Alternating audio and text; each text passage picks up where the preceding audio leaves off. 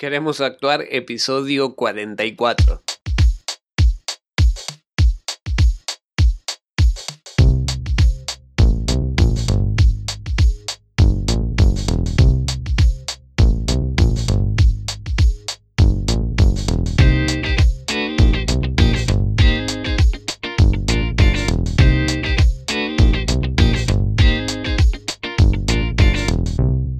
Te doy la bienvenida a Queremos Actuar, este podcast para actores y para actrices donde desentrañamos todo lo que tiene que ver con el mundo de la actuación, con el marketing de actores, la gestión actoral, cómo hacer casting, cómo eh, trabajar en películas, largometrajes y algunos consejos que te doy desde mi experiencia como actor. Bien, ahora indagando en la producción y en algún momento en la dirección. Bueno, Bienvenido, yo soy Mariano Rojo, bienvenido, bienvenida. Esto es Queremos Actuar. Hoy tenemos un programa muy interesante en el que les voy a contar o vamos a hablar de qué roles hay en la publicidad en Argentina. ¿Roles qué, qué, what? Bueno, los roles que hay habitualmente en una publicidad cuando vas a firmarte el contrato, cuando estás por grabar una. Bien, antes que nada, como siempre, queremos actuar.com barra contactar. Ahí puedes hacerme llegar tus dudas, sugerencias, consultas y mandarme un saludito. Y una cosita más, antes de que me olvide, es que estoy haciendo, creando un proyecto nuevo y estoy convocando actores y actrices que tengan reel actoral. ¿Sí? Tienen que ser exclusivo con Reel y Actoral. Ustedes, eh, si quieren aplicar o si quieren saber más, todavía no lo voy a lanzar. En un par de podcasts seguramente les comunique, el lanzamiento, pero por ahora estoy juntando algunos actores y actrices que tengan Reel Actoral. Eso es exclusivo, ¿eh? por favor. me, me, pueden hacer llegar su material en queremosactuar.com barra contactar y yo les voy a contar de qué va el proyecto, ¿sí? Bueno, eh, eso nada más quería avisarles. Gracias por seguirme en Spotify y nos vemos en el próximo. Espérenme, vamos, a, vamos con el programa de hoy. Roles que hay en publicidad en Argentina.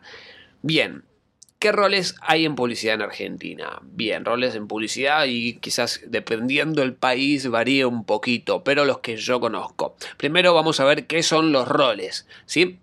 Bien, los roles, esto que les decía, son cuando vos vas a un casting de publicidad, en el contrato que vos tengas que llenar, te van a aparecer diferentes roles en el cual vos vas a estar participando. Te aparece una, especie de tabla en el que vos le, le marcas un check y te preguntan en qué rol querés participar. O acepto todos los roles de esta publicidad y vos le tenés que poner un check. Algo parecido también te puede, te puede aparecer. ¿Y esto qué significa? Bien, significa que estás casteando, por ejemplo, para un personaje protagónico, ¿no? Tenés que hacer el protagónico de una película, o de una publicidad, perdón, y por X motivo, después vos no quedás justo para ese personaje protagonista, pero luego también hay otros personajes a cubrir, ¿no? Como podría ser un rol secundario o rol grupal. Entonces vos al aceptar en teoría ese check, decís que si no quedas para uno, aceptás quedar para otro rol. ¿sí? Algunas agencias te dicen que pongas sí o sí el, check, pero eso no es obligatorio. Pero es dependiendo vos también en qué, en qué parte estés de tu carrera o en qué tan avanzado estés en tu carrera actoral. Avanzado me refiero no a la universidad, ¿no? sino a a la carrera actoral me refiero no a la universidad, sino en cuánta experiencia tengas, qué aceptás y qué no aceptás vos en tu carrera. Porque quizás si recién estás comenzando, te conviene darle al check para aceptar cualquier, eh, cualquier rol eh, publicitario, siempre hablando del rol de actores y actrices, no extras. Eh, dependiendo si vos estás recién comenzando, quizás te conviene aceptarlo porque es una buena moneda, ¿no? Por una jornada y si no quedas en el, protagónico, quedas en el secundario y si no en el otro y en el, otro y hasta abajo, ¿no? Hasta el rol grupal. Bien. Porque esto, ¿por qué lo menciono? Porque hay algunos artistas que quizás deciden no aceptar personajes publicitarios que no sean protagónicos, ¿no? Que no sean protagónicos. Porque quizás tienen más trabajos o les suelen llegar más laburos y su coste de oportunidad y por su coste de oportunidad solo aceptan trabajos protagónicos. Si no sabes qué es el coste de oportunidad, bueno, eh, te dejo acá el enlace del programa en el que te dejo acá un enlace eh, en el programa del que hablo del coste de oportunidad del actor y de la actriz. Para verlo tenés que ir a queremosactuar.com barra podcast barra 44, que es el número del episodio. Y así con todos los podcasts que menciono en las notas del programa. ¿Bien? Bien. Perfecto, te dejo el enlace ahí así lo puedes mirar. Bueno, vos estás llenando el formulario de trabajo en tu casting o en tu publicidad a realizar y quedaste, ¿no? Y te llaman para cubrir, por ejemplo, un rol grupal. Te toca un rol grupal y vos no sabes qué es. O un rol secundario, o un rol protagónico, o un extra, por ejemplo, que no tiene nada que ver, pero o un protagónico. Y bien, vos no sabes hasta dónde llega eso, hasta dónde no llega, qué tenés que hacer para recalificar. Recalificar es cuando sos un rol, pero al final estás haciendo un rol extra, estás trabajando más de lo que deberías de lo que firmaste y vos tenés que ir a hacerte una queja en actores, hacer un reclamo para que te recalifiquen, eso se llama recalificar. Un día podemos hablar específicamente de recalificar, eh, esperen que me lo anoto, vamos a hablar de cómo recalificar en actores. Bien, ya me lo anoté y podríamos hablar de cómo hacer esa recalificación en actores. Yo una vez la hice y me tuvieron que recalificar por un, por un trabajo que había hecho y que al final tenía que ser otro que ahora más adelante se lo voy a mencionar eh, qué trabajo fue. Bien, eh, seguimos. ¿Qué roles existen entonces en la publicidad, al menos acá en Argentina? ¿sí? Quizás en sus países cambian los nombres, varían dependiendo también su sindicato de actores y de actrices. Bien, estos roles están en, la Asociación Argentina de Actores y en la Asociación Argentina de Actores y ahí dice el monto exacto em, que, va, que, van a cobrar. Bien, los dejo también en, las notas, notas del programa. Se los dejo ahí en las notas del programa para que vean la escala salarial de cada, eh, de cada rol que tienen. Así ven cuánto tienen que cobrar por cada cosa y ven las diferencias que hay entre cada una a nivel económico. Yo ahora les voy a contar qué eh, rol es cada uno. Bien, los roles. Entonces, vamos a ir de una escala de mayor a menor. Tenemos primero el rol protagónico.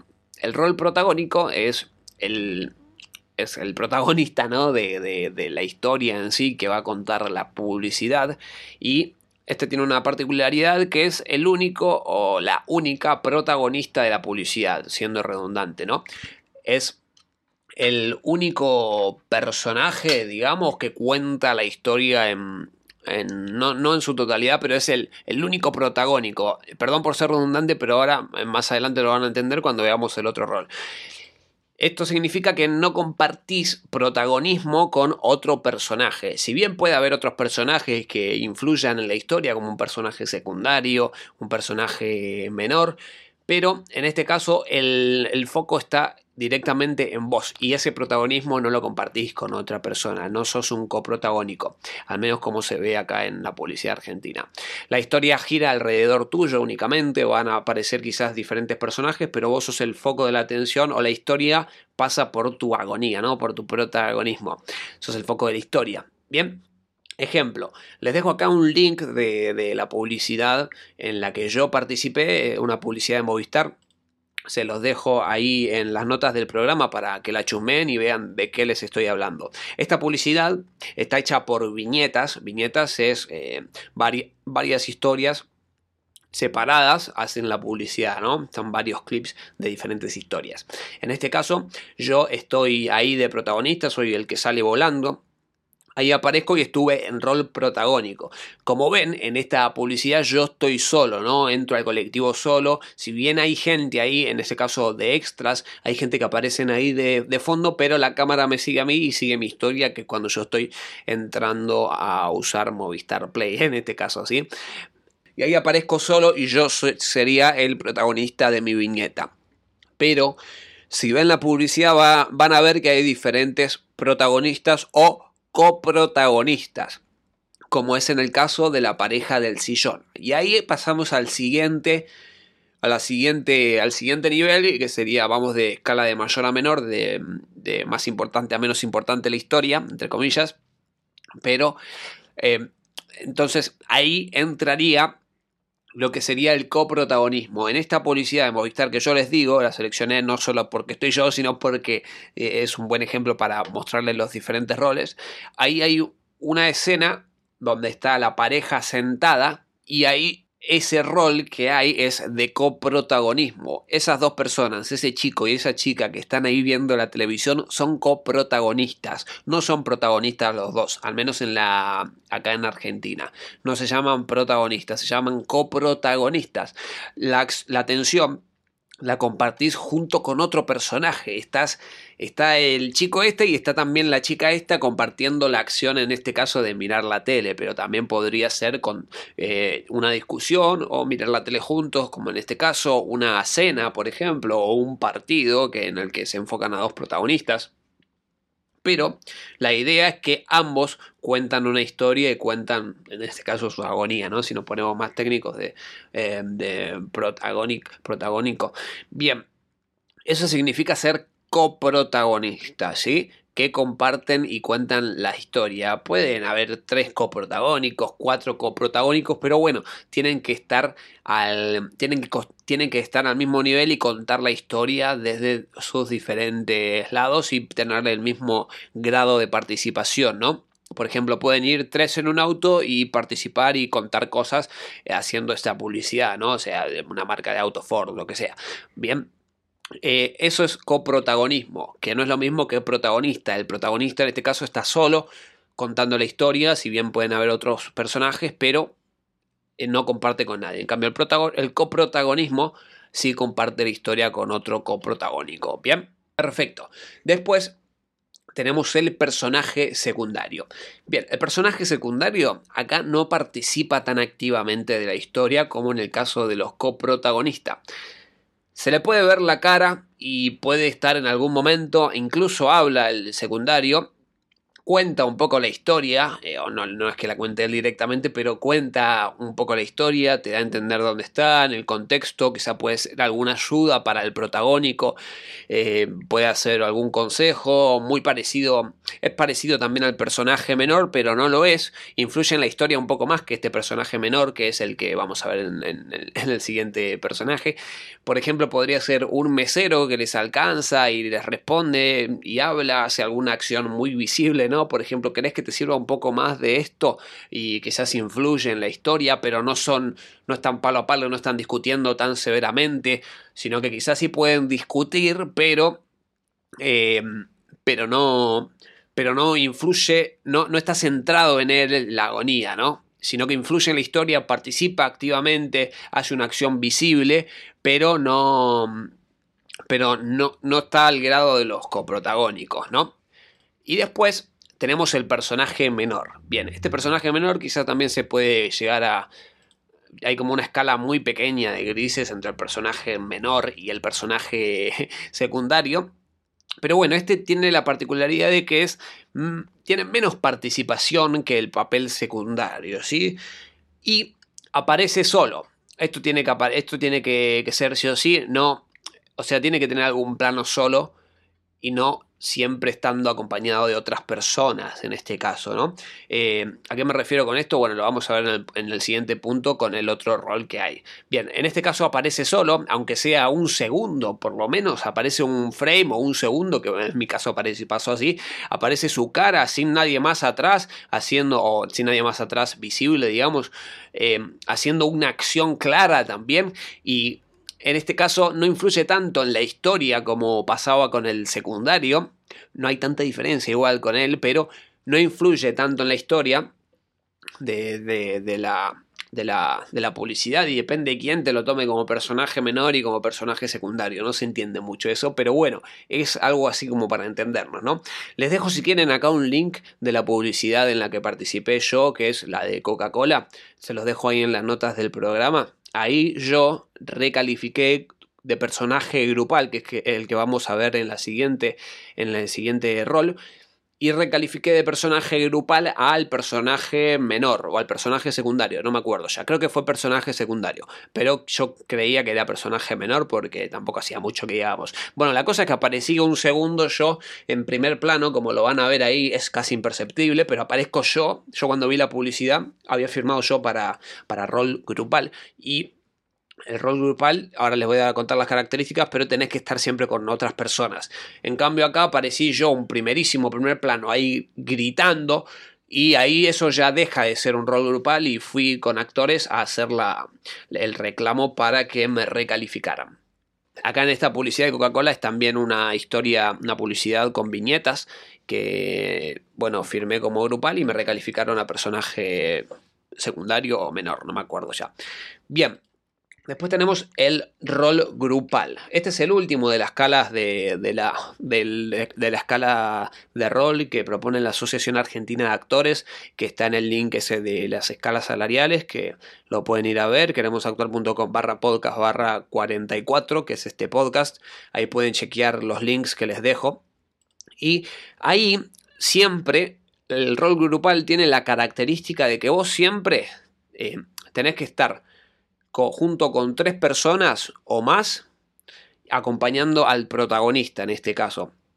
¿No? O, no. Pero siempre es el rol grupal, la función que cumple es como que le da esa, pienso yo, que le da esa amistad, ¿no? Al, al protagonista. Estás vos siempre junto a, tres personas, son tres personas en total o más, acompañando al protagonista o no necesariamente, pero nunca se separan esos tres personajes y están, no sé, en escenas bailando, se los ve a estos personajes, tienen una acción concreta, en este caso en la de Coca-Cola yo estaba, eh, estábamos bailando en una ocasión y también nos estábamos quejando con, con el gobierno, con los policías, no me acuerdo muy bien, y estábamos siempre juntos. La, la, el rol grupal, eh, la condición que tiene es que siempre tienen que haber tres o más personajes y se los ve, se te reconoce a vos si participas en un rol grupal, se te ve, se te ve la cara, se te puede reconocer, pero tiene la particularidad esa de que estás siempre acompañado.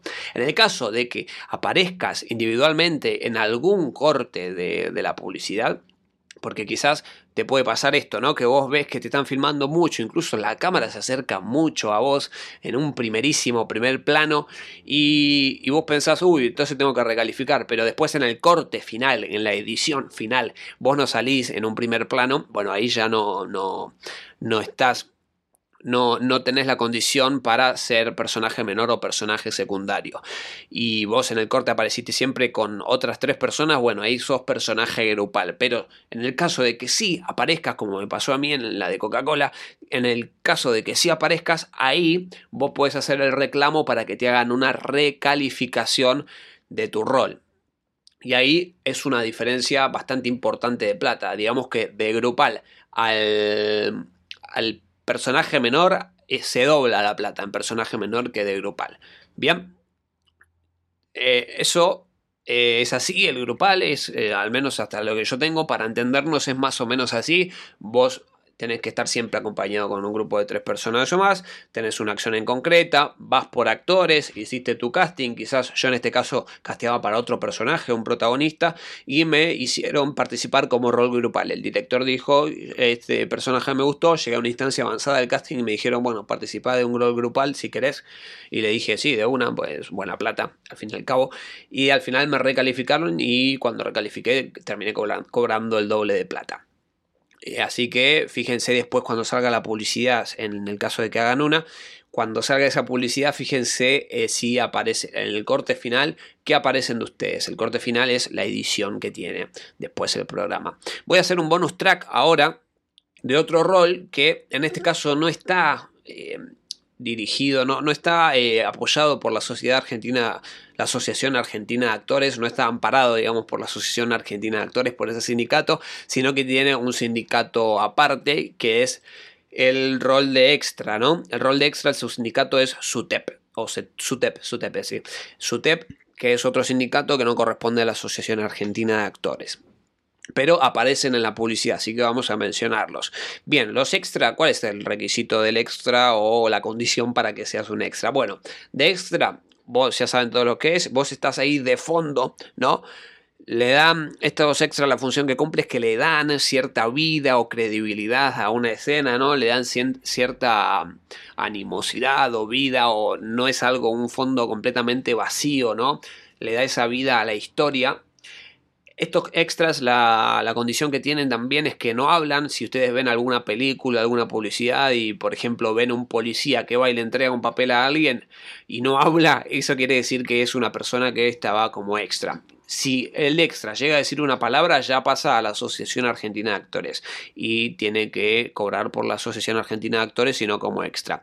Es la gente esa que está caminando por atrás, o sea que no tienen no tienen acciones muy complejas, salvo que no se tengan una acción que sea nadar, viste, o, andar en bici rápidamente, o algún alguna habilidad extra que, requieran, eso ya, ya, ya, pasaría a ser un extra calificado y a incluso un rol grupal o incluso un personaje secundario o lo que fuera, ¿bien? Y eso depende, hay como un hilo muy fino ahí. Y bueno, pero si no hablan, ese es, son los personajes esos que hacen, no son personajes, sino que son esas personas que aparecen por atrás, que hacen un bulto, como para entendernos, para hacer una situación más real, ¿no? Aparece, vas caminando y es la persona que se ve súper, desenfocada desde atrás, haciendo pasar como una historia, que le cantan, pasa, pasa caminando, o pasa, pasa corriendo, le da cierta realidad a la escena, no se les enfoca casi la cara, eh, en teoría no tienen que reconocerse, y casi el cuerpo no se les enfoca, aparecen muy de fondo. Te cuesta mucho saber, por ejemplo, si grabás como extra, después te cuesta mucho identificar si sos vos o una persona que lo ve. Em, te, cuesta mucho ver, ah, mira, yo estaba ahí, ese soy yo, ese soy yo, porque pasa muy rápido, casi está muy desenfocado. Em, se puede confundir con el rol grupal, pero no es lo mismo en el rol grupal. Primero que haces un casting para hacer el rol grupal, en el de extra te convocan la mayoría de veces em, directamente, te convocas su TEP, y te dan un carnet incluso de extra, pero en el grupal vos tenés que hacer una audición, incluso seguramente casteas para otra cosa, y además en el grupal vos te ves se te distingue, haces una acción junto con el protagonista, la cámara pasa mucho más cerca que vos, estás enfocado, si bien no se distingue tanto como un personaje secundario, pero se ve, siempre estás acompañado, eso sí, en el grupal, en el extra en cambio no, se ve muy de lejos, además te pagan mucho menos, tenés mucho, mucho, tenés, estás por otro sindicato y cobras mucho menos eh, que, que el grupal, creo que la mitad incluso del grupal o un poco menos o algo así. Si después se tienen que fijar bien en la escala salarial, ¿eh? ahora estoy hablando sin chequear, rechequear los números. Y eh, bueno, no, no, hiciste casting para ir ahí, al menos en general, sino que es una convocatoria directa. Bien. Y lo más importante es que no se rige por el sindicato de actores, ni haces casting ni nada. Así que eh, eso son los extras, es el bonus track que quiero contarles de los roles que hay. Mi recomendación es que traten de ir a los castings, traten de, de escapar un poquito del mundo de los extras, así se enfocan más que nada en la carrera de, como actor y como actriz y tienen cierto grado más de participación en los proyectos y de la creación artística, ¿no? que eso es lo que buscamos al fin y al cabo. Así que bueno, les dejo las notas del programa con todos los links acá, así lo tienen más accesible y muchas gracias por estar ahí, muchas gracias por estar ahí en Spotify. Por favor, si estás ahí, dale al botón de seguir, me ayuda muchísimo. Si te interesa el contenido, si te parece copado, si lo escuchas, por favor, ayúdame con eso. Si querés saludarme también, queremos actuar.com barra contactar. Y muchísimas gracias por estar ahí. Yo soy Mariano Rojo y nos vemos en el próximo programa.